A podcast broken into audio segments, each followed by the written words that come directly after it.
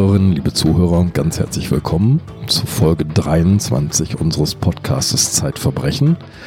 Es ist die vierte Folge, mit in der wir uns mit einem riesigen Justizskandal beschäftigen, den Sabine Rückert aufgedeckt hat, die hier vor mir sitzt. Sabine Rückert, stellvertretende Chefredakteurin der Zeit, Herausgeberin von Zeitverbrechen und langjährige Gerichtsreporterin der Zeit. Und in dieser Funktion ist sie beim Besuch eines Experten bei Bernd Brinkmann, einem Gerichtsmediziner, auf einen Fall gestoßen, der so gar nicht sein konnte, wie er vor Gericht verhandelt wurde. Hier behauptete nämlich eine nachgewiesene Jungfrau, kurz zusammengefasst, mehrfach von ihrem Vater und ihrem Onkel vergewaltigt worden zu sein. Die Gerichte, das Gericht, hat beide Männer verurteilt, den einen zu sieben Jahren Haft, den anderen zu viereinhalb. Beide Männer haben dieses Urteil verbüßt, haben ihre Strafe verbüßt. Eine Strafe für Dinge, die sie nicht getan haben. Richtig, genau. Nicht ihre Strafe. Pardon, genau, die Formulierung war falsch. Sabine, danke für die Präzision. Aber äh, man merkt hier, äh, gehen, geraten einem auch so ein bisschen die Beschreibungen durcheinander angesichts dieses Verwirrspiels, das eine junge Frau angezettelt hat. Amelie, 18, ist schwer psychisch erkrankt. Die Umstände haben wir in den vergangenen Folgen dargelegt. Ursache war ein früher Tod ihrer eigentlichen Mutter, von der sie lange nichts erfahren hat. Äh, sie wächst in einer Familie auf mit einem grausamen Vater, der sie misshandelt, äh, schlägt, um sich schlägt, die ganze Familie sozusagen traktiert und den sie jetzt falsch bezichtigt, ihren Onkel gleich mit. Es hat eine Wiederaufnahme des Verfahrens gegeben. Sabine hat dafür gesorgt, dass es diese Wiederaufnahme gegeben hat. Und diese Wiederaufnahme endete mit einem Freispruch für beide. Aber bis dahin war es ein langer Weg, liebe Sabine. Und vor mir liegt etwas, nämlich ein Artikel aus der Zeit vom 2. Mai 2002, ein großes Dossier, vier Seiten lang überschrieben Unrecht im Namen des Volkes. Das war sozusagen so richtig der Stein ins Wasser, oder? Der wir ja, geworfen hat. Ich habe ja viele Wochen, Monate an diesem Fall herumrecherchiert, weil es ja zwei äh, rechtskräftig gewordene Landgerichtsurteile waren, die ich da äh, zu kippen versucht habe. Und das sollte man sich dann schon warm anziehen, wenn man sowas macht. Ich habe auch Unrecht im Namen des Volkes ohne ein Fragezeichen geschrieben, denn als ich dieses Dossier geschrieben habe, da wusste ich, dass ich im Recht war. Und dass hier zwei Unschuldige verurteilt worden waren. Und dass man das so nicht lassen kann. In dem Dossier habe ich dann alle meine Erkenntnisse ausgebreitet. Die Männer waren damals aber nicht freigesprochen und äh, die Wiederaufnahme, die war zwar fertiggestellt zu dem Zeitpunkt, aber die hatte das Gericht noch gar nicht erreicht. Also die fielen aus allen Wolken, die Osnabrücker Richter und die ganzen Richter im Land Niedersachsen empörten sich über mich, dass äh, hier sich ein Journalist oder eine Journalistin traut, äh, gegen die Strafjustiz zu stänkern zu stänkern. Das war sicherlich ihre Ansicht der Sache. Meine Ansicht war, dass man hier unglaublich fahrlässig gehandelt hatte und die Bevölkerung verdient hatte, darüber zu erfahren, was in den Strafjustizbehörden und in den Landgerichten los ist und wie da gearbeitet wird unter aller Kanone. Das hast du sehr deutlich ausgedrückt. Magst du mal vorlesen, was du damals geschrieben hast? Ja, ich habe eine Passage geschrieben, die die Richter besonders geärgert hat. Das war diese. Die Geschichte der Amelie, ihres Vaters und ihres Onkels ist nicht nur die Chronik eines Justizirrtums. Sie zeigt auch, in welchem Rechtssystem wir leben. Denn die Strafjustiz soll der Wahrheit verpflichtet sein und gebrochenes Recht wiederherstellen. Dieser Anspruch gründet sich auf das Vertrauen in die Akribie der Polizei und die Verlässlichkeit der Staatsanwaltschaft, auf die Erfahrung von Sachverständigen, auf den Mut und die Hartnäckigkeit der Verteidiger, auf die professionelle Leidenschaft der Richter, alles Erfahrbare auch zu erfahren, auf die Unbestechlichkeit und Weisheit ihres Urteils. Im Namen des Volkes wird geurteilt, aber die Idee des Volkes vom Recht und sein Glauben an die Gerechtigkeit beruhen letztlich auf all den Tugenden all jener Menschen, die das Recht verkörpern. Einfalt, Nachlässigkeit, Feigheit, Ignoranz, Selbstherrlichkeit und sozialer Ekel sind dabei nicht vorgesehen. Treten Sie aber auf, setzen Sie den Mechanismus der Wahrheitsfindung außer Kraft. Das ist deutlich. Also anstelle der Richter wäre ich hier auch erstmal verschnupft, würde erstmal nicht einsehen wollen, was Ja, verschnupft waren sie natürlich. Und das wird, werden wir ja jetzt gleich noch mitkriegen, was mich an Briefen und an Vorwürfen und Anwürfen und Aggression noch erreicht Du hat. hast sehr viel Post bekommen, nicht wahr? Ich habe sehr viel Post bekommen. Die habe ich auch heute noch alle. Hier habe ich ja mehrere Ordner, wie du siehst. Um mich herum liegen Ordner mit Fotos und dem ganzen Fall, den ich hier aus, aufgedröselt habe. Aber ich habe auch jede Menge Briefe, Ordner und da ist das alles wohl vermerkt und wohl abgeheftet, was man mir damals an den Kopf geworfen hat. Es gibt einen besonderen Brief darunter. Es gab sehr viele Briefe und es kamen mir auch sehr viele Feministinnen geschrieben. Die haben mir vorgeworfen, was ich dann schon irgendwie auffällig fand und aufschlussreich fand, dass die Machtverhältnisse im Kampf um die Geschlechter eben ungleich seien Ja. und die Frauen sowieso die Unterlegenen und wenn es dann mal zwei, drei Männer mitrisse ins Unglück, äh, das wären eben Kollateralschäden, die müsse man eben verkraften. Also äh, nach dem Prinzip, wo gehobelt wird, da fallen Späne. Ja, man muss daran erinnern, es gab zu der Zeit eine intensive Debatte um Missbrauch, gerade um den Missbrauch von Kindern. Es hat gewiss im früheren Zeiten viele unentdeckte Fälle von Kindesmissbrauch gegeben und äh, diese Debatte hatte ihr Gutes, denn es gab eine plötzliche gesellschaftliche Aufmerksamkeit. Ja. Aber wie es oft so ist, ist die Reaktion dann manchmal auch übertrieben. Es gab eine ganze Reihe von Initiativen, Beratungsbüros und so weiter und plötzlich Ja, wo nicht nur Fachleute ihr Wesen trieben, sondern auch eben emotional bewegte ihr Unwesen. Und das war das Problem. Ja. Das Problem war, dass es viele Leute gab, die sich da eingemischt haben, die von der Sache nichts verstanden haben und die ein ideologisches Weltbild durchsetzen wollten. Und denen es auch gar nicht um die einzelnen Personen und auch nicht um die einzelnen Mädchen ging, sondern darum, die Geschlechterverhältnisse umzukehren oder weiß der Teufel was. Denen ging es nicht ums Recht. Ähm, ja, ich bin übrigens auch in einer niedersächsischen Kreisstadt groß geworden und genau in dieser Stadt hat es einen Fall gegeben, der große Schlagzeilen gemacht hat. Es ging um einen Lehrer, der am Kreiskrankenhaus Langzeitpatienten betreut hat, also Kinder, die im Krankenhaus waren. Und dem dann vorgeworfen wurde, er habe die reihenweise missbraucht. War hat das sich dann- Nordhorn? Das war Nordhorn. Ja, der, der Fall Nordhorn war eine große Katastrophe und hat, äh, er hat zwei Menschen ruiniert und hat hunderte von Kindern geschädigt, denen eingeredet wurde, sie seien missbraucht worden. Das war eine ganz große Katastrophe.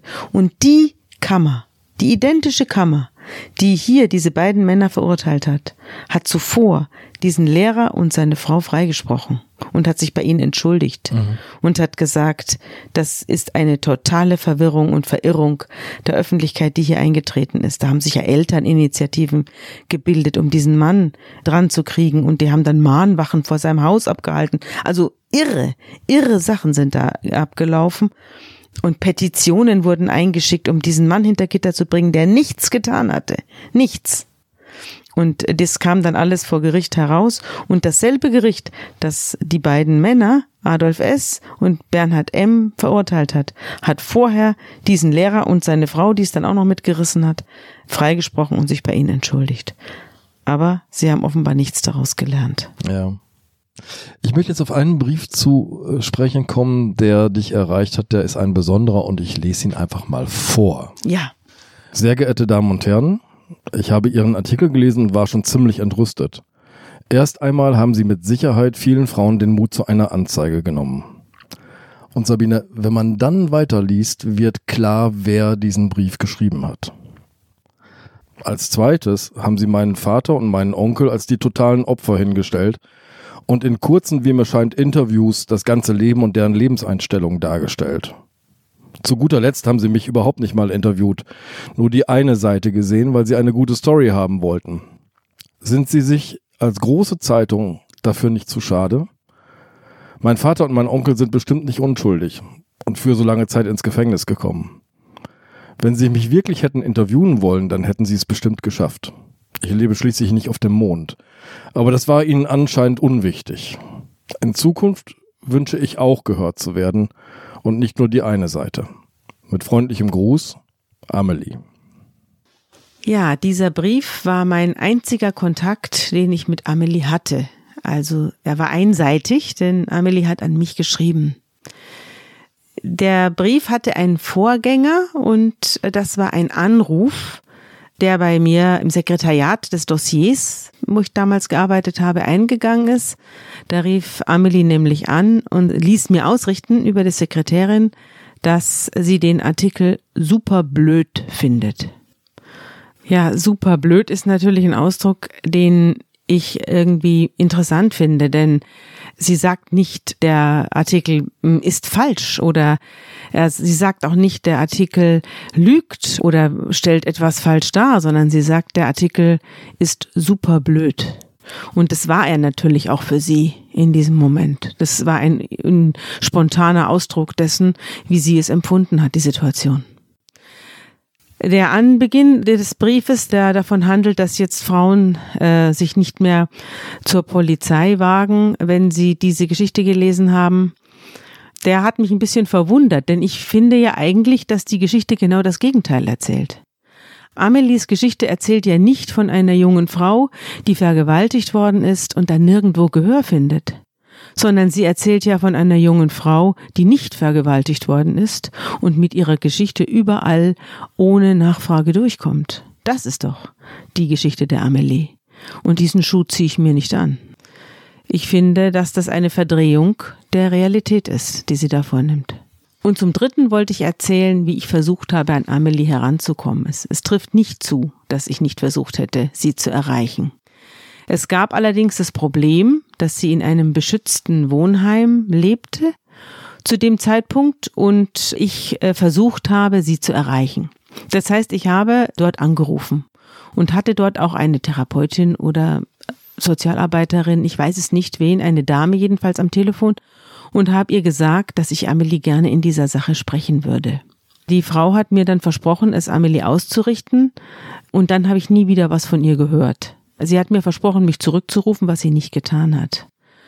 Ich habe noch mehrfach angerufen, bin aber immer auf einen Anrufbeantworter gestoßen, auf den ich draufgesprochen habe. Ich weiß jetzt nicht, ob mein Anliegen der Amelie wirklich ausgerichtet worden ist. Vielleicht stimmt es, dass sie das Gefühl hat, sie sei nicht gefragt worden, weil ihr die Anfrage nicht weitergeleitet worden ist, um sie nicht zu beunruhigen. Ich habe aber keine intensiveren Schritte mehr unternommen, um sie zu einem Gespräch zu bewegen, weil ich nicht daran schuld sein wollte, dass sie in die nächste Krise gerät. Ich wusste, dass ich mit einer sehr instabilen Frau zu tun habe, mit einer Frau, die auch zu Suizidversuchen neigt. Und ich wollte nicht an der nächsten Krise oder am Untergang der Amelie in irgendeiner Form beteiligt sein. Ja. Dann kam noch ein Brief, der war von Amelies Anwältin. Äh, die hatte ich allerdings nicht kontaktiert und äh, sie schrieb, der Schlag habe sie getroffen, als sie am letzten Sonntag auf dem Sofa liegend das Dossier der Zeit gelesen habe. Vielleicht magst du mal den Brief vorlesen. Ja, ich schlüpfe mal in die Rolle. Ich gehe aufs Sofa. Ich habe in diesem Verfahren das Opfer vertreten und zunächst war mir, als habe ich etwas verpasst. Gibt es denn ein neues Wiederaufnahmeverfahren, von dem ich nichts wusste? Ihre Feststellungen im Dossier basieren allein auf Ihrem Aktenstudium und ihren Gesprächen mit den Verurteilten und einigen ihrer Zeugen. Mit anderen Verfahrensbeteiligten haben sie nicht gesprochen. Warum nicht? Ihr Fazit, dass alle schweigen, ist unredlich. Denn ein Arzt unterliegt natürlich, wie Sie wissen, der Schweigepflicht. Ein Richter unterliegt bei öffentlichen Äußerungen über ein Verfahren dienstlichen Beschränkungen. Aber wenn man sich an die Richtigen wendet, wird man auch möglicherweise Antworten bekommen. Man muss nur an der richtigen Stelle fragen. Zum Beispiel die Anwältin der Geschädigten, die sich am ehesten in der Lage ist, eine Schweigepflichtsentbindung zu erwirken. Gleiches gilt für ein Interview mit dem Opfer. Auch hier wäre eine solche Kontaktaufnahme hilfreich gewesen, insbesondere da sie aus den Akten wussten, dass selbst die Sachverständigen der Verurteilten vor Bekanntgabe des Inhalts ihrer Gutachten an die Geschädigte wegen besonderer Suizidgefahr warnten. Das sagtest du gerade, Sabine. Aber du hast ihr geantwortet. Ich habe ihr geantwortet. Ich schrieb ihr, mein Dossier schildert Tatsachen, die jeder Überprüfung standhalten. Es beruht nicht auf Auskünften der Verurteilten oder anderer, an deren Schicksal Interessierter, sondern auf meinen Recherchen. Deren Ergebnisse hat der neue Verteidiger des Bernhard M. in ein neues Wiederaufnahmegesuch umgesetzt. Darin wird das gegen M ausgesprochene Urteil in sieben Punkten angegriffen, von denen jeder einzelne das Urteil insgesamt zu Fall bringen dürfte. Die jetzt vorgebrachten Wiederaufnahmegründe sind auch nur im Rechtssinne neu. Erkennbar waren sie auch schon zur Zeit der Hauptverhandlungen gegen M. Das sehen Sie offenbar genauso. Wie anders soll ich es verstehen, wenn Sie mir schreiben, meine Feststellungen basierten allein auf meiner Aktenkenntnis? Gespräche mit Verfahrensbeteiligten konnten an deren teils protokollierten, teils im Urteil wiedergegebenen Zeugenaussagen, ihren Gutachten und Briefen nichts ändern, und ein Richter muss sich nun einmal daran messen lassen, was in seinem Urteil steht. Warum, gnädige Frau, hätte ich mich ausgerechnet an Sie wenden sollen? Ihre Rolle an der Seite der Nebenklägerin hindert sie doch gerade, zur Wahrheitsfindung beizutragen. Ihre Mandantin habe ich allerdings zu kontaktieren versucht, als klar war, dass sie nicht mit mir sprechen wollte, sie hat übrigens auch im Zivilprozess das Zeugnis verweigert, habe ich ihre Betreuer gebeten, sich nach dem Erscheinen der Zeit um sie zu kümmern. Stimmt, das habe ich auch noch auf dem Anrufbeantworter gesagt. Ob das allerdings nötig war, muss ich nachträglich bezweifeln. Amelie S. hat nämlich vor einigen Tagen selbst bei meiner Sekretärin angerufen und mir ausrichten lassen, sie fände den Artikel super blöd. Diese Reaktion wiederum finde ich aufschlussreich. Sabine, du bleibst aber dran an dem Fall und es gibt noch einen weiteren Artikel und noch mehrere Beiträge sozusagen aus diesem Umfeld und dann meldet sich nochmal jemand, eine Sozialarbeiterin, die zwar nicht sagt, woher sie kommt. Doch aus Papenburg kam die. Ah, die kam aus Papenburg. Ja, soweit ich weiß, aus Papenburg. Ah, jedenfalls hat sie verraten, sie kenne den Fall Amelie Zitat ganz genau. Zu genau. Zitat Ende. Und jetzt lese ich mal vor, was sie ja. schreibt. Niemand hier ist froh, dass die beiden Männer rehabilitiert werden.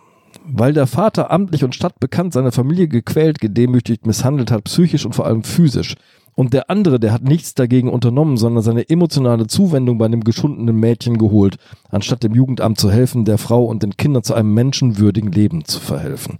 Dazu war er zu feige und zu schwach. Und all die anderen, die zugesehen haben, wie Menschen zugrunde gerichtet wurden, aber nichts getan haben, die werden jetzt auch nichts sagen. Und die, die sich bemüht haben, der Gerechtigkeit ihren Platz zu geben, die waren mit den Aussagen der jungen Frau bereits in einer Sackgasse gelandet. Wie oft passiert das?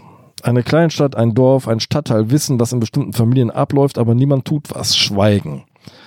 Und wenn etwas in Bewegung gerät, dann ist nie vorherzusagen, wo das endet. Und so strampeln sich Sozialarbeiter, ambulante Familiendienst und Beratungsstellen, psychiatrische Einrichtungen ab, die Schäden zu begrenzen. Wir Sozialarbeiter sind dabei oft nur noch die Müllabfuhr dieser Gesellschaft. Und wie häufig dabei Eltern ihre Kinder verstoßen, ja, davon machen sie sich schon gar kein Bild. Sie sitzen da in den Gerichtssälen und sehen die schluchzende, schuldig Unschuldigen und machen sich ihre eigene Gerechtigkeit. Und indem sie einzelne zwiespältige Fälle und damit Menschen an den Pranger der Republik stellen, dabei nebenbei noch ganze Berufsstände diskreditieren, leisten sie der Ungerechtigkeit noch Vorschub. Sabine. Ja, auch dieser Frau habe ich geantwortet. Ich fand den Brief ja eindrucksvoll. Sie hat ja auch ein bisschen recht. Ja. Denn es, äh, die Sozialarbeiter haben es nun wirklich schwer und es gibt ja auch wirklich viele Familien, in denen Schlimmes abläuft und niemand tut was dagegen. Und mit dem Wegsehen hat sie recht, genau. Das ist ja. die, die zentrale Beobachtung. Aber sie hat natürlich ihre eigene Rolle weitgehend ausgeklammert. Ich habe ihr geantwortet, Sie deuten einigermaßen unverblümt an, es sei doch letztlich gleichgültig, ob die beiden Männer aus ihrer Stadt zu Unrecht verurteilt seien. Irgendetwas Verachtenswertes hätten die beiden schon getan, der Vater die Tochter geprügelt, der Onkel nicht geholfen. Von einer Behördenangehörigen sollte man schon etwas mehr Rechtstreue erwarten. Wegen Vergewaltigung darf nur verurteilt werden, wer sie auch begangen hat. Wenn Sie meinen Bericht aufmerksam gelesen haben, dann müssen Sie wissen, dass ich mich gerade nicht zum Anwalt des Vaters gemacht habe. Dessen Gewalttätigkeit steht am Anfang der Geschichte. Mich wundert aber, dass Sie den Onkel für dessen vermeintliche Untätigkeit einstehen lassen wollen. Wann immer er dem Vater in den Arm fallen konnte, hat er das getan. Untätig waren allerdings die Behörden, die über die Verhältnisse sehr wohl im Bilde waren und nicht eingeschritten sind. Dass die Aufdeckung solcher Zusammenhänge keinem gefallen kann, der selber dazu beigetragen hat, überrascht mich nicht. Ich habe in meinem Dossier keine Berufsstände diskreditiert, sondern einzelne Menschen angegriffen, die ihre Sache schlecht machen. Auch das ist die Aufgabe der Presse. Die Berufsstände werden diskreditiert von eben jenen Mitarbeitern, die verantwortungslos handeln oder von ihrer Arbeit nichts verstehen. Und was Sie zu meinem Berufsleben als Gerichtsreporterin schreiben, ist von jeder Realität weit entfernt. Weder sitze ich in Gerichtssälen herum, noch glaube ich jedem, der heult. Wer heult, kann natürlich schuldig sein, aber eben auch unschuldig. Heulen oder nicht, das spielt bei der Wahrheitsfindung doch keine Rolle. Liebe Hörerinnen und Hörer, die aktuelle Ausgabe von Zeitverbrechen ist jetzt versandkostenfrei im Zeitshop bestellbar unter dem Link shop.zeit.de-verbrechen. Und dann meldet sich ein Vorsitzender Richter, von dem du sagst, dein Brief kam nicht aus Osnabrück, aber aus einer nicht allzu weit entfernten Stadt. Aber man merkt ihm an, die Richterschaft des Landes Niedersachsen mindestens mal ist ganz ordentlich getroffen von dem, was du geschrieben hast. Er schreibt, hier ist einer Journalistin, Klammer auf, Fragezeichen, Klammer zu, ein Forum eröffnet worden, das es ihr erlaubt, ihr Halbwissen in eine perfide Berichterstattung unter völliger Außerachtlassung rechtlicher Grundlagen einzubetten.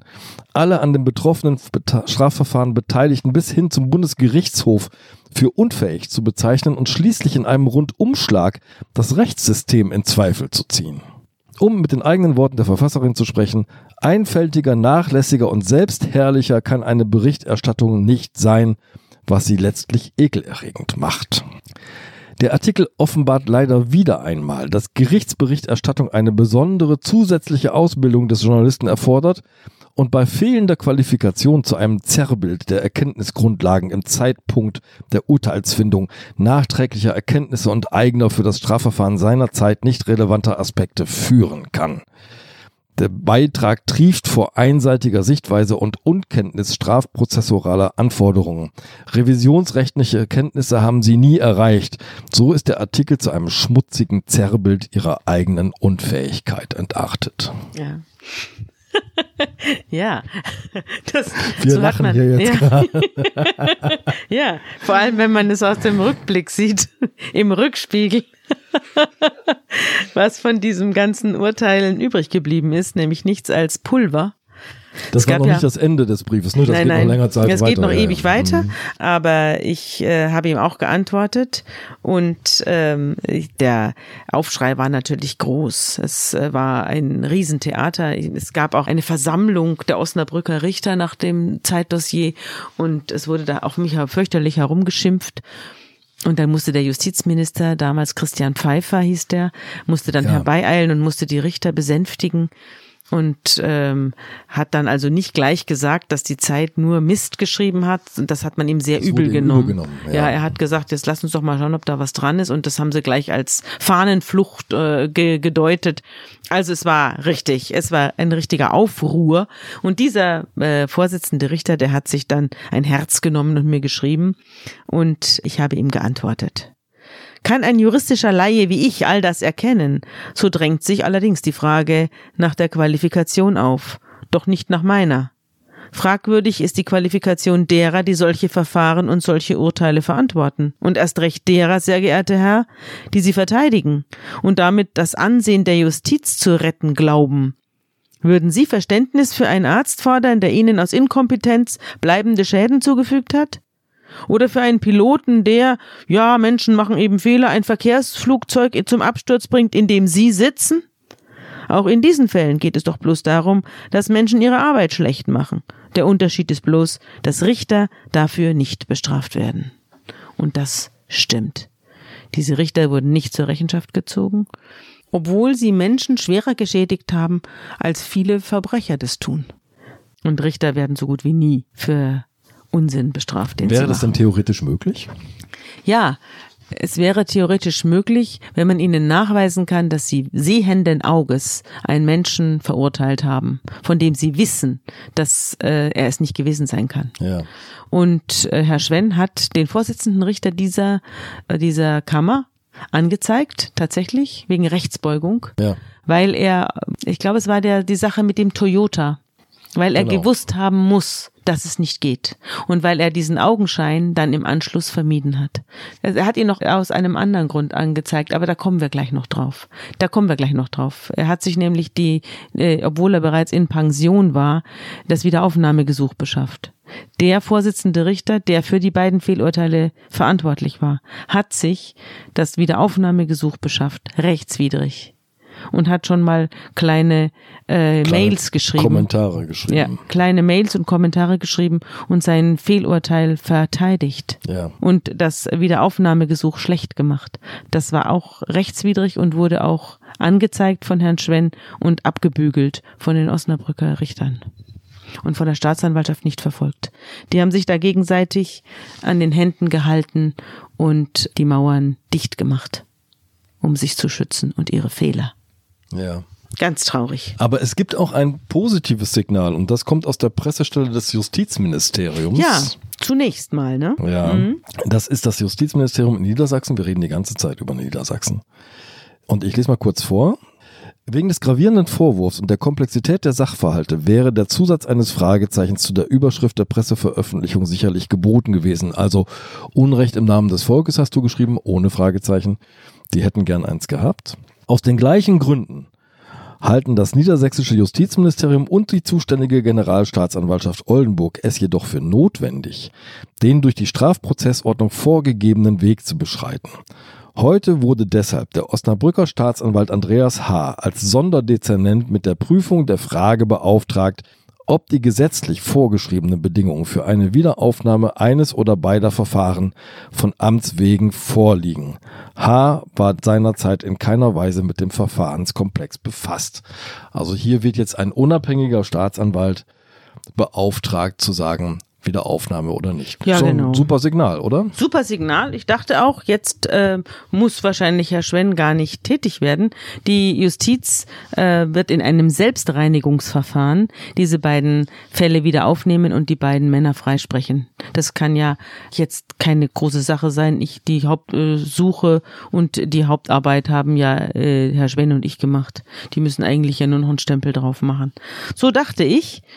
Aber ich sollte mich getäuscht haben. Es war so, dass dieser Andreas H., dieser angeblich unabhängige Staatsanwalt, der saß also endlos auf den Akten und hat sie nicht bearbeitet. Er hat sie ah, nicht ja. bearbeitet. Allerdings hat in dieser Zeit der pensionierte Vorsitzende Zugang zu diesen Akten gefunden. Wodurch auch immer. Interessant, ja. Mhm. Ja, wer ihm die in die Hand gedrückt hat, das hat sich letztlich nie ganz klären lassen. Es hat auch, wurde uns nicht mitgeteilt, trotz intensiver Nachfrage. Aber das Einzige, was man in dieser Zeit von den Akten erzählen kann und von dem Wiederaufnahmegesuch erzählen kann, ist, dass es diesem ehemaligen Vorsitzenden übergeben worden ist und er Zugang hatte zu diesen Akten. Naja, da war ein Osnabrücker Staatsanwalt als ähm, sozusagen Sonderermittler beauftragt und ein emeritierter Osnabrücker Richter wollte sich wehren. Ja, genau. Und wollte schon mal Stimmung machen gegen die Falschverurteilten. Mhm.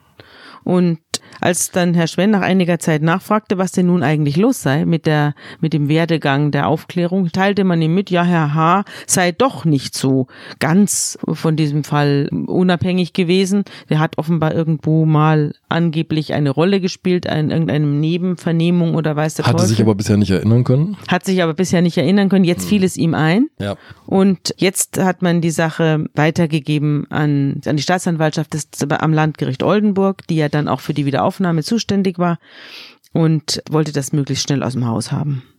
Ich muss mal einmal, ich hänge mal dann Datum dann, damit das klar wird in der Dimension. Mhm. Über welche Zeiträume wir reden. Das Wiederaufnahmegesuchen von Johann Schwenn reicht er ein am 2. Mai 2002. Zum Freispruch dann am Ende kommt es am 14. Dezember 2005, mehr als zweieinhalb Jahre später. Ja, und so lange hat der Kampf auch gedauert. Die Justiz äh, kratzt und beißt. Das sagte auch Herr Schwenn schon, bevor die Sache losging. Da werden wir uns auf einen erhebliche Ärger einstellen müssen. Und so kam es dann auch. Genau so kam es. Man kann auch sehen, sozusagen, wie die Staatsanwaltschaft, wie sich im Prinzip alle Beteiligten mit Händen und Füßen wehren. So eine Waffe der Staatsanwaltschaft ist die Pressemitteilung. Darf ich kurz vorher noch was ja, sagen? Sag ja, also erstmal ist natürlich die erste Waffe der Staatsanwaltschaft, dass man nichts tut. Also man lässt die Sache erstmal ein bisschen abhängen. Und dann, nachdem es abhing und Herr Schwenn beim Generalstaatsanwalt Ärger gemacht hat und von ihm eine frostige Antwort bekommen hat, in der von größtmöglicher Unvoreingenommenheit ich muss schon fast sagen, gefaselt wurde. Ähm, da, und dass man den Boden der Fairness im Umgang äh, nicht äh, verlassen sollte. Mhm. Also die, äh, man hat die ganze Zeit beleidigt äh, getan und war äh, eingeschnappt, hat aber völlig darüber vergessen, dass man zwei Leute ihr, um ihr Leben betrogen hat. Ja. Und das war diese, war diese schräge, war eine echt schräge Anmutung von außen, von jemandem, der sich mit diesen Fakten beschäftigt hatte und jetzt festgestellt hat, dass es da Leute gab, denen die Fakten wirklich egal waren, sondern die nur daran interessiert waren, ihr eigenes Ego zu retten und ihr Image. Das war das Einzige. Das war jedenfalls der Eindruck, der sich mir aufgedrängt hat. Jedenfalls wanderten die Akten dann zu einer Staatsanwältin mit einer halben Stelle in, in Oldenburg. Ja. Und äh, als Schwen dann fragte, ob das denn jetzt wirklich angemessen sei, eine Frau mit einer halben Stelle, die nur Vormittags da ist oder nur zweieinhalb Tage in der Woche da ist, ob das jetzt das Zeichen wäre, das man setzen wollte. Dass man sich hat ernsthaft man, damit auseinandersetzt. Ja, hat man ihm mitgeteilt, er solle die Kollegin nicht herabsetzen, die werde sich da schon angemessen drum kümmern. Das tat die auch. Sie hat dann ein, ein Votum abgegeben, also die Staatsanwaltschaft in Oldenburg musste ein Votum abgeben zu dem Wiederaufnahmeverfahren Verfahren zu den Osnabrücker äh, Urteilen, zum Urteil jedenfalls erstmal des Bernhard M. und hat dann geschrieben, dass sie dafür plädiert, diese Wiederaufnahme zu verwerfen. Die sieben Wiederaufnahmegründe haben sie nicht überzeugt. Und dann hat sie Gründe genannt, wo ich mir dachte, da sitzt einer, der will mit aller Gewalt, dass hier diese Leute weiter im Unglück sitzen bleiben. Ja. Das, sie, sie hat so dünne, so dünne Suppe gekocht. Sie hat dann um diese Vorwürfe herumgeschrieben. Also es war wirklich jämmerlich, jämmerlich. Und am Schluss kam sie eben dazu, dass dieses Wiederaufnahmegesuch des Bernhard M. sei zu verwerfen. Und daraus machte dann auch die Staatsanwaltschaft Oldenburg, die sich offenbar den Osnabrückern Kollegen eng verbunden fühlte. Die, die Orte liegen ja auch nicht weit auseinander die machten dann gleich eine Pressemitteilung draus ja. äh, und schrieben kein Hinweis auf Justizirrtum. Ja. Magst du sie mal vorlesen? Ja, ich sag noch mal ganz kurz, um noch mal daran zu erinnern. Was sind neue Gründe, die vorgetragen worden sind von Johann Schwenn? Der neueste und wichtigste ist, der äh, vorgebliche Vergewaltiger ist impotent. Ganz kurz auf den Punkt gebracht. Ja, Nachgewiesen, von einem Sexualwissenschaftler untersucht, begutachtet, ist impotent und auch alibidinös. Also er hat keine Libido. Ja. Der zweite schwerwiegende Grund ist, die Hauptbelastungszeugin litt an einer schweren psychiatrischen Erkrankung, von der das Gericht nichts wusste. Genau. Dann sprachen sich die Zeugen untereinander ab. Es gab einen Augenschein, der nachgewiesen hat, dass zwei der Vergewaltigungen so überhaupt nicht stattgefunden haben können und so weiter. Übrigens, das Auto gab's noch. Den Kleinwagen. Es ist zwar alles acht Jahre her, aber die Schwester äh, von Bernhard M. hat den Toyota aufgehoben. Der war nicht mehr zugelassen, der hatte kaum der mehr Reifen. rostete im Garten vor sich hin. Er rostete im Garten vor sich hin. Sie hat ihn aufgehoben, weil sie dachte, irgendwann kommt der Tag, da wird man den Augenschein wiederholen. Ja. Und dann will ich, dass dieses Auto hier steht und dass wir es benutzen können, um den Augenschein zu wiederholen. Jetzt lese ich mal die Pressemitteilung vor diesem Hintergrund Ja. der Staatsanwaltschaft Bitte. Oldenburg. Die zur Stützung des Wiederaufnahmeantrags vorgetragenen Umstände stimmen im Wesentlichen mit denen im Zeitbeitrag behaupteten überein. Heißt, es wird hier nur Journalismus vorgetragen, ist der unterschwellige Vorwurf. Ja, genau. Diese stellen nach dem Antrag der Staatsanwaltschaft Oldenburg keine neuen Tatsachen oder neuen Beweismittel dar, die geeignet sein könnten, die Urteilsfeststellungen der Jugendstrafkammer des Landgerichts Osnabrück zu erschüttern und deshalb die Freisprechung oder auch nur die Herabsetzung der Strafe unter Anwendung eines milderen Gesetzes wahrscheinlich zu machen. Mhm. Bitte Entschuldigung. In dem Moment war ich fassungslos, als ich das gelesen habe. Ich auch. Ich dachte auch, ich höre nicht recht. Und weitere Einzelheiten wolle man nicht mitteilen im Hinblick auf die schutzwürdigen Rechte des Opfers. So, und dann stellt sich aber heraus, diese Staatsanwältin mit der halben Stelle, Ja. die hat nicht nur ihre Beurteilung geschickt, sondern hat in die Tasche noch ein paar nette Schriften gepackt. Genau.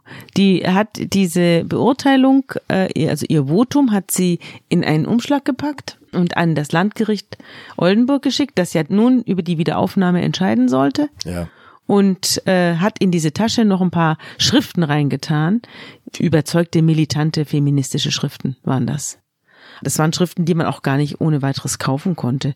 Das waren so feministische Kampfschriften, die in kleinen Zirkeln äh, herumgereicht wurden. Streit, feministische Rechtszeitschrift. Ja.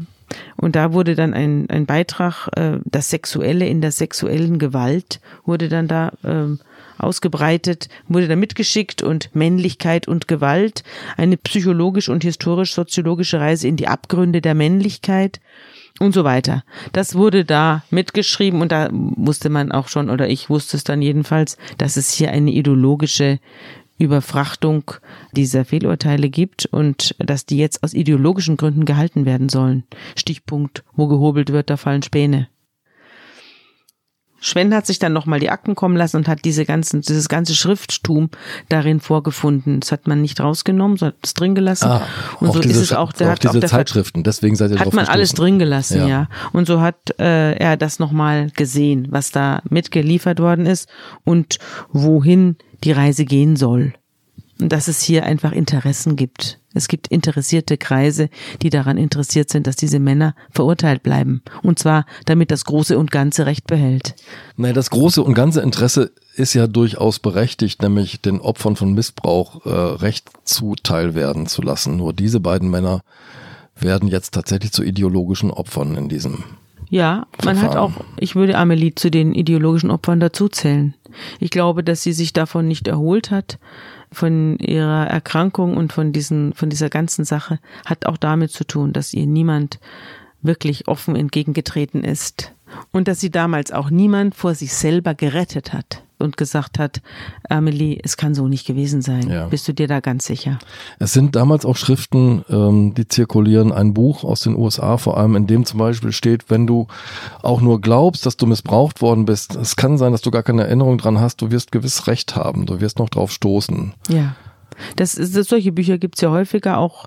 Die haben auch die Funktion, Leute, die nur rudimentäre Vorwürfe formulieren können oder rudimentäre Erinnerungen haben oder, oder, oder nicht ganz sicher sind, ob sie überhaupt Erinnerungen haben, äh, zu, äh, dazu zu befähigen, vor Gericht eine, äh, ein, ein, äh, eine runde, eine runde Anklage zu formulieren. Ja. Also es ist, es ist schon Unterstützung äh, von Opfern, aber es ist eben auch Unterstützung von Lügnern. Das ja. ist das Problem. Das ist das, das ist das große Problem bei der Sexualdelinquenz und bei deren Bekämpfung. Es ist auch, das, daran muss man erinnern, heute hat sich das alles ein bisschen gebessert, man hat aus dieser Zeit gelernt. Es ist auch das Einpflanzen zum Teil von Erinnerungen. Es ist die Zeit dieser berühmten Puppen mit realen, nachgebildeten Geschlechtsteilen, wo die Kinder unter teilweise suggestiven Fragen zeigen sollen, was mit ihnen gemacht worden ja. ist und so weiter. Ja. Ich glaube tatsächlich, dass es heute besser ist ich habe ja viel mit Staatsanwaltschaften zu tun gehabt und ich habe auch viel mit Staatsanwältinnen geredet, die wirklich total nüchtern sind und klar im Kopf und ohne irgendwie weltanschaulichen Impetus, wo ich mir ganz sicher bin, dass die total korrekt arbeiten. Aber ich glaube trotzdem, dass es auf diesem Gebiet, wo Aussage gegen Aussage steht und bei Sexualstrafsachen die meisten Fehlurteile gibt, mhm. weil man sich dann doch immer noch mitreißen lässt von Falschbeschuldigern und weil die Falschbeschuldigungen so unglaublich raffiniert sein können und mit einem ganzen Unterstützerkreis stattfinden. Die, die Frauen fallen ja oft aus ihren Familien raus zum Teil, weil die Familien Teil des Problems sind, zum Teil aber auch, weil sie einfach nicht die Wahrheit sagen ja. und die Familien sich aus diesem Grund von ihnen abwenden. Da wird aber nicht unterschieden, sondern es wird einfach über einen Kamm geschoren. Und das ist das Problem, dass das Unterstützerpersonal, dass die Therapeuten einfach blind links die Patienten in diesem Fall unterstützen, die, die Lügner in Anführungszeichen unterstützen weil sie davon überzeugt sind, dass sie ihnen damit helfen. Es gibt ja auch in dem Handbuch für Borderline-Störungen, schreibt ein Psychiater, der mit dieser Patientengruppe zu tun hat, über die Rolle der Ärzte. Den Berichten von Realtraumata sollte primär immer Glauben geschenkt werden, schon weil das psychische Erleben eines Patienten, also dessen subjektive seelische Realität, für jede psychotherapeutische Arbeit maßgeblich ist. Das ist wichtig. Das ist das, was du gesagt hast, dass die zuerst mal die Therapeuten zu den Patienten halten müssen. Zuwendung, Empathie. Ja. Wir sind keine Staatsanwälte. Heißt es da im Handbuch der Borderline-Störungen, die zu investigieren und Tatbestände aufzuklären haben, nicht einmal Rechtsanwälte des Patienten. Wir folgen ihm empathisch, wobei sich dieses mehr auf die Bedeutung des Gesagten für inter- und intrapsychische Prozesse als auf dessen objektiven Wahrheitsgehalt bezieht. Wir achten auf die zwangsläufig subjektiven Erinnerungen sowie die begleitenden Gefühle und gehen auf sie als persönliche Wahrheit in Anführungszeichen des Patienten ein auch wenn die Situationsschilderung eines Patienten als abstrus erscheint. Ja. Und sie sagen, nehmen extra und ausdrücklich für sich in Anspruch, nicht die objektive Wahrheit zu verfolgen. Umso wichtiger ist es, dass man dann objektive Sachverständige hinzuzieht und nicht dieses empathische Personal dann auch noch als Zeugen vernimmt und es dabei gut sein lässt. Man sieht es an diesem Fall, Amelie, dass ihr alle geglaubt haben, hat nicht mal ihr geholfen, ganz Nein. im Gegenteil. Es hat ihr nicht geholfen. Ja. Und jetzt diese Staatsanwältin hat es auch nicht besser gemacht.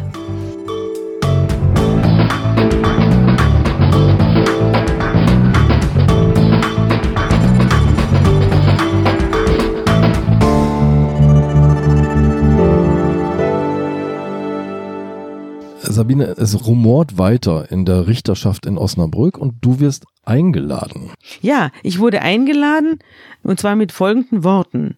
Der damalige Präsident des Landgerichts Osnabrück hat mich zur Diskussion mit Richtern und Staatsanwälten eingeladen Pass und auf, schrieb. spreche ich jetzt. Ja, lies Vorwürfe vor. gegen dich spreche ich.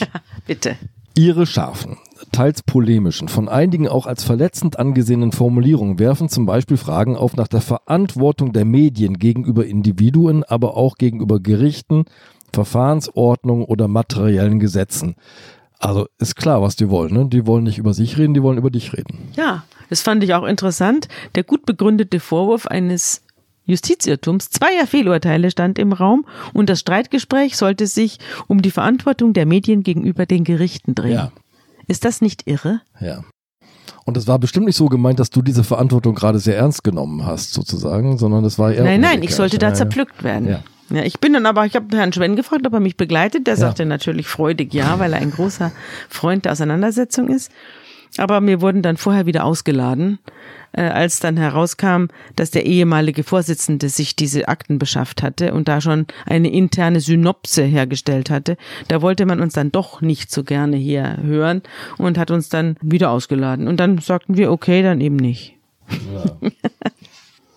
Jetzt am Ende kommt es tatsächlich zum Wiederaufnahmeverfahren. Ja, das Landgericht Oldenburg hat also auf die Stellungnahme der eigenen Staatsanwaltschaft nicht allzu viel gegeben, um nicht zu sagen gar nichts. Die Richter haben nämlich das äh, Wiederaufnahmeverfahren zugelassen in allen Punkten. Und es gab ein sogenanntes Additionsverfahren. Das heißt, es wurde unter Ausschluss der Öffentlichkeit eine interne Verhandlung anberaumt, in der die Sachverständigen gehört wurden, die zu diesem Wiederaufnahmeverfahren beigetragen hatten. Also Ja. Frau Dr. Röhl wurde gehört, Ja. Herr Brinkmann wurde nicht gehört. Der war ja nicht Teil des Wiederaufnahmeverfahrens. Aber der Sexualprofessor aus Kiel, äh, Herr Wille, der wurde auch gehört. Und dann brachte natürlich Schwenn die ganzen Ermittlungsergebnisse, seine Ermittlungsergebnisse trug er vor und daraufhin wurde die Hauptverhandlung erneuert. Also das Gericht war dann von der Wirkungskraft dieser Argumente überzeugt, auch von den Sachverständigen überzeugt und hat eine neue Hauptverhandlung anberaumt. Und äh, diese neue Hauptverhandlung bedeutet, es wird wieder so getan, als hätte es all das vorher nicht gegeben. Man steht wieder da, wieder wo man am Ende der an. polizeilichen Ermittlungen stand. Ja. Das heißt, auch Amelie muss eigentlich wieder vor Gericht. Ja. Aber Amelie hat schon ausrichten lassen, dass sie nicht äh, in der Lage ist, zu erscheinen. Sie sei aus gesundheitlichen Gründen nicht in der Ja, Lage. Sie und das hat das Gericht so. akzeptiert. Ja. Und daraufhin wurde eine neue Hauptverhandlung anberaumt, und zwar am, am 24. Februar 2004.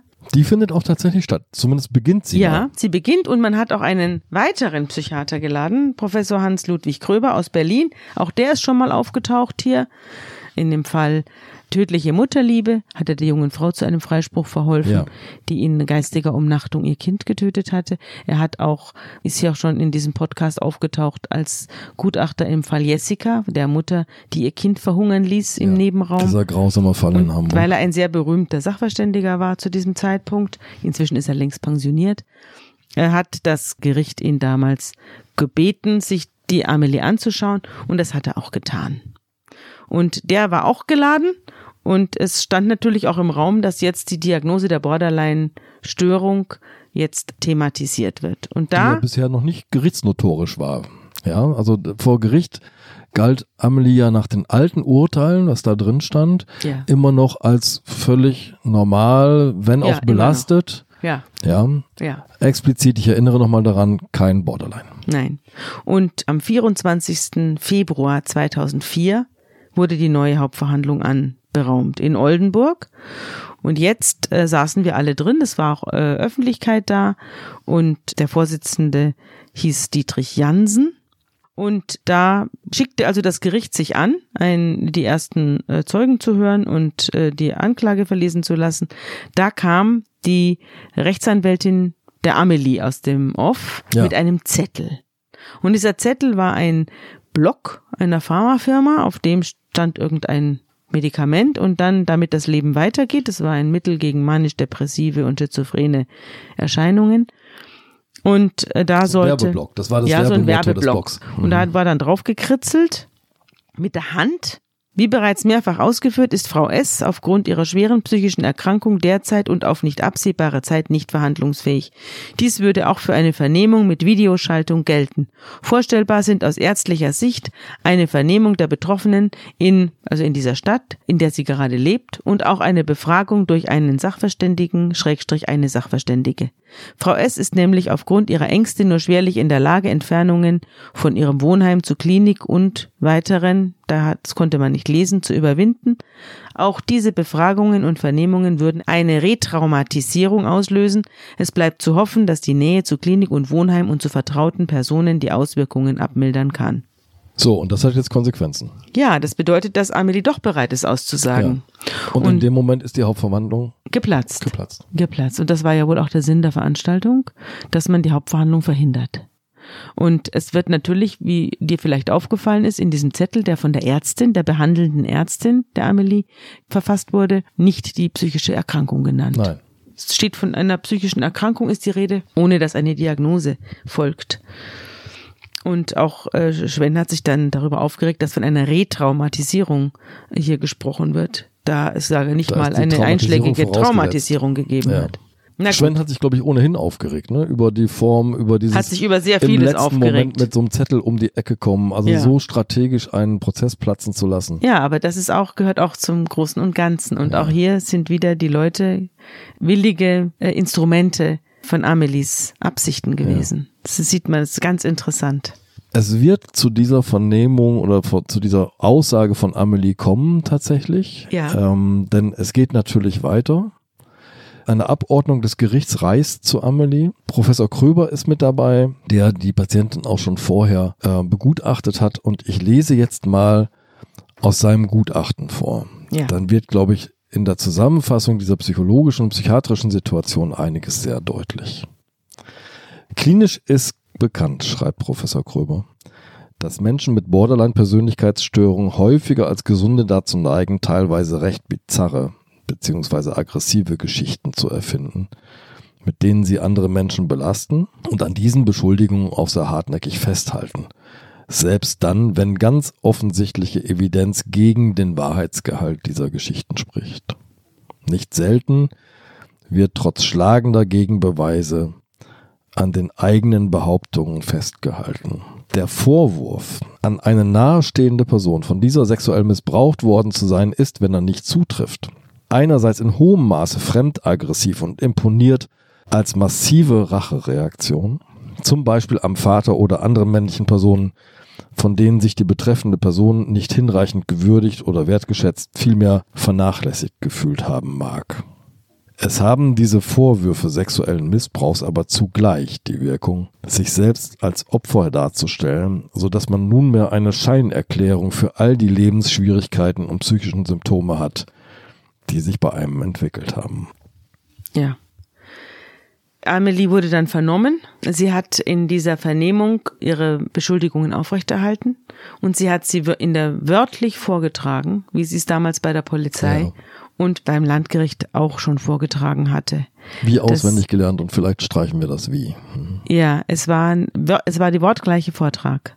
Und äh, das hat auch die neue Sa Glaubwürdigkeitssachverständige, die auch mit dabei war, dazu bewogen zu sagen, äh, sie hat Unterlagen. Sie hat die Unterlagen und immer wieder, wenn jemand von ihr wissen will, was vorgefallen ist, rekapituliert sie das und lernt es wie ein Schauspieler und trägt es vor. Hm.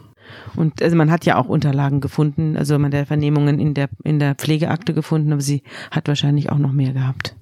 Und am 23. November 2005, dreieinhalb Jahre nach Eingang des Wiederaufnahmegesuchs und anderthalb Jahre nach dem ersten abgebrochenen Wiederaufnahmeprozess, ja. kommt es dann nun wirklich zur erneuerten Hauptverhandlung und dann treten alle Sachverständigen auf, von denen wir inzwischen gehört haben. Und jetzt ist auch Brinkmann wieder eingeladen, denn jetzt soll ja der Zustand hergestellt ja. worden sein, wie nach der polizeilichen Ermittlung.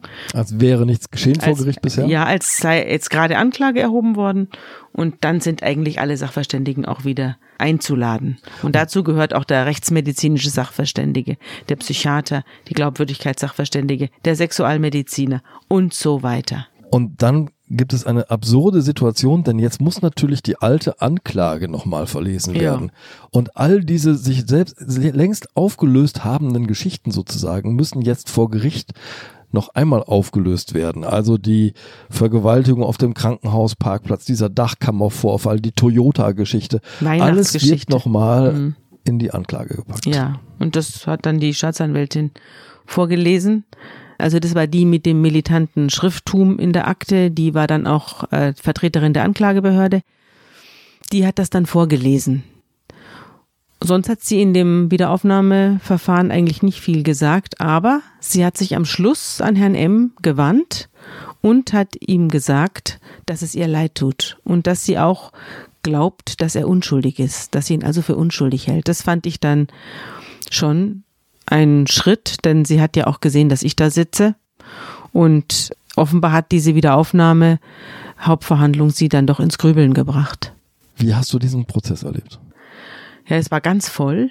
Es war sehr, sehr viel Publikum und vor allem bei der Urteilsverkündung dann am Schluss, als der Freispruch kam, ähm, da war es richtig äh, gerammelt voll. Es waren auch viele Leute da, die ich kannte. Es war auch der ehemalige Verteidiger da, Herr Gerken. Ja. Der, der engagierte Verteidiger. Mhm, ja. Der sehr mitgenommen war. Ja, und es war, also ich, ich habe dann natürlich jetzt zum ersten Mal die ganzen Leute gesehen, die ich ja nur aus dem Schrifttum kannte. Die wollten ja alle nicht mit mir reden und durften zum Teil auch nicht mit mir reden, aber wollen und dürfen war da zum Teil sehr eng zusammen, lag sehr eng zusammen. Und jetzt habe ich die alle gesehen. Jetzt habe ich auch diese Polizeibeamtin gesehen, die da so äh, empathisch ermittelt hat die Zwischenzeit Dankeskarten bekommen ja, hat von Amelie Genau, und, war so gerührt war von der ja. Dankeskarte. Und ich habe den äh, Psychiatrieleiter gesehen, der also äh, das Gericht belogen hatte, um seine Patientin zu schützen. Und die waren jetzt alle da und auch die Mitglieder der Kinder- und Jugendpsychiatrie hatten, waren von einem großen allgemeinen Gedächtnisschwund befallen. Die wussten kaum mehr, dass es die Amelie überhaupt gegeben hat. Diese Patientin, die sie so auf Trab gehalten hat. Ja, ja die, an die sie sich definitiv, da bin ich mir ganz sicher, sehr, sehr gut erinnert haben. Aber vor Gericht haben, haben sie also eine Generalamnesie. Alle hatten auf einmal den großen Gedächtnisverlust. Und auch der Leiter der Kinder- und Jugendpsychiatrie, der, der konnte sich kaum mehr erinnern. Der hatte auch natürlich diesen Brief, den Geständnisbrief, nicht gelesen angeblich, der ja. doch an, auch an ihn gerichtet war. Aber das war, war, doch derjenige, der seine Privatkamera von zu Hause ja, mitgebracht das, hat, um irgendwelche Ja, kann sein, dass da mal ja, was war. Es war ein Witz. Diese ganze Parade aus der Kinder- und Jugendpsychiatrie war richtig schräge. Und dann kamen auch die Richter. Es wurden auch die Richter vorgeladen, ja. die damals äh, mitgewirkt hatten am allgemeinen Unglück. Als Zeugen vorgeladen oder was sind ja, die dann? Ja, als Zeugen vorgeladen. Ja. Die konnten sich auch alle an nichts mehr erinnern. Es ah, war auf jeden Fall die Berichterstatterin. Man hat nicht alle Richter eingeladen, man hat die Berichterstatterin eingeladen, also jenen Richter, der das Urteil geschrieben hat. Und das war eine Frau. Jetzt, ist die jetzt da reingeschlichen, äh, voller Schuld? Nein, die waren alle, die kamen da mit hoch erhobener Nase und wusste, war sich keiner Schuld bewusst, konnte sich angeblich an nichts erinnern und hatte alles, alle Unterlagen weggeworfen, ah, war ja. bereits pensioniert und genoss ihren wohlverdienten Ruhestand und war, also sowas, wie konnte man uns das unterstellen und so weiter. Das war so die Haltung. Okay. Ganz unangenehm, ganz unangenehm und ganz bezeichnend für diesen Gerichtsstand. Man fragt sich ja eh, wie weit Richter dazu in der Lage sind, eigene Fehler einzusehen. Da sie ja immer nur über andere zu Gericht sitzen. Da sie ja Recht sprechen. ja, sie sind ja immer die, die am längeren Hebel sitzen. Sie haben die ganze Zeit ein Publikum vor sich, das ihnen nicht im Ansatz gewachsen ist. Und jetzt müssen sie sich in aller Öffentlichkeit solche Sachen vorwerfen lassen. Das ist natürlich nicht schön. Und dementsprechend sind sie aufgetreten. Aber es hat ihnen auch nichts geholfen. Sie haben dadurch nicht besser, nicht sympathischer, nicht glaubwürdiger und nicht seriöser gewirkt. Im Gegenteil. Und der Angeklagte, der in diesem, immer noch in dieser Situation jetzt wieder in dieser Verhandlung ist, ähm, sich den alten Vorwürfen nochmal entgegenstellen muss. Wie hast du den erlebt? Der Angeklagte hat es bis zum Schluss nicht geglaubt. Der hatte ja diese Angststörung Ja. inzwischen und der hat immer gedacht, dass alle ihm nur noch Böses wollen und äh, war völlig verzagt. Ja. Aber als er dann freigesprochen wurde und der Vorsitzende dazu gesagt hat, dass er we- deswegen freigesprochen wird, weil dieses Gericht davon überzeugt ist, dass er unschuldig ist. Und dieses Nicht aus Mangel an Beweisen. Nein, nicht Ja. äh, aus Mangel an Beweisen, sondern weil er, nicht weil man es ihm nicht nachweisen konnte, sondern weil das Gericht von seiner Unschuld überzeugt ist. Ja. Da ist ihm, er war völlig fassungslos. Er ist dann rausgekommen und die ganze Familie war da. Die sind mit, mit einem VW-Bus angereist und haben da drinnen heiße Getränke gehabt und Brötchen und die haben ihn dann gleich verpflegt. Die saßen auch hinten alle drin und haben geklatscht. Und das war ein großes Hallo am Anschluss. Und er ist dann mit seinem Betreuer, demjenigen, der mir damals gesagt hat, äh, der, bei dem stimmt was nicht, dem Ja. wachsen Brüste, Ja. der war auch da.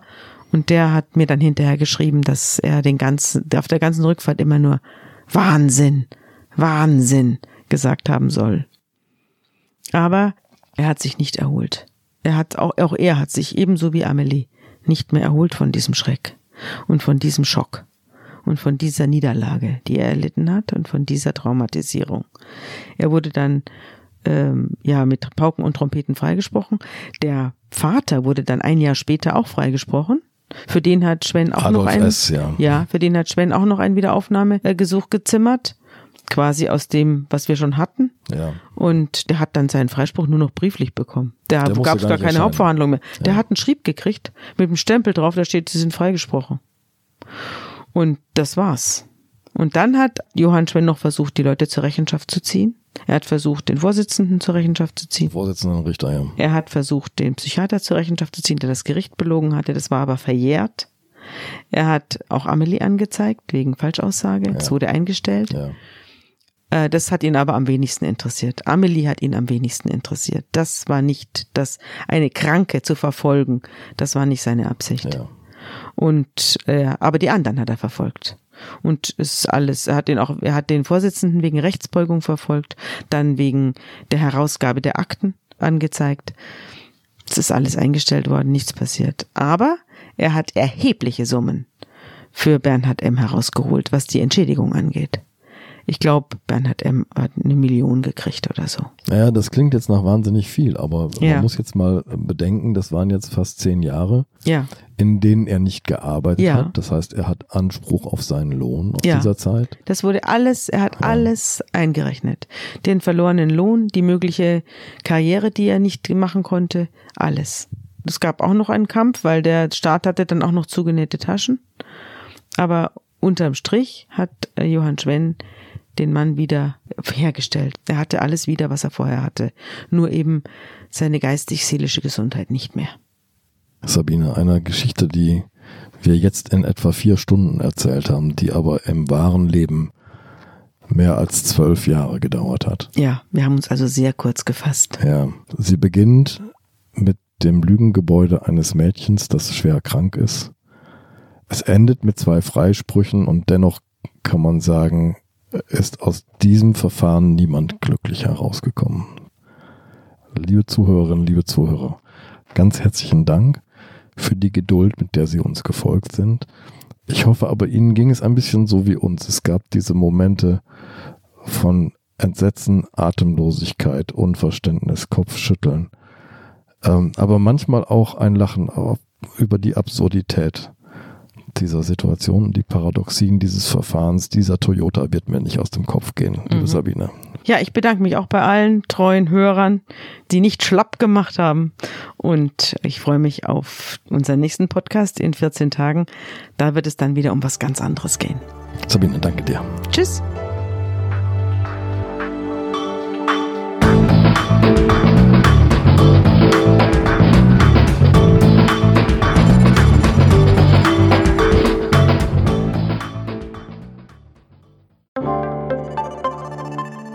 Werbung. Liebe Hörerinnen und Hörer, wenn Sie mehr zu den Fällen in unserem Podcast erfahren möchten, abonnieren Sie den kostenlosen Zeitverbrechen Newsletter. Mit exklusiven Fotos und Recherchehintergründen erhalten Sie alle zwei Wochen einen Blick hinter die Kulissen von Zeitverbrechen. Direkt anmelden unter www.zeit.de slash Verbrechen-Newsletter www.zeit.de slash Verbrechen-Newsletter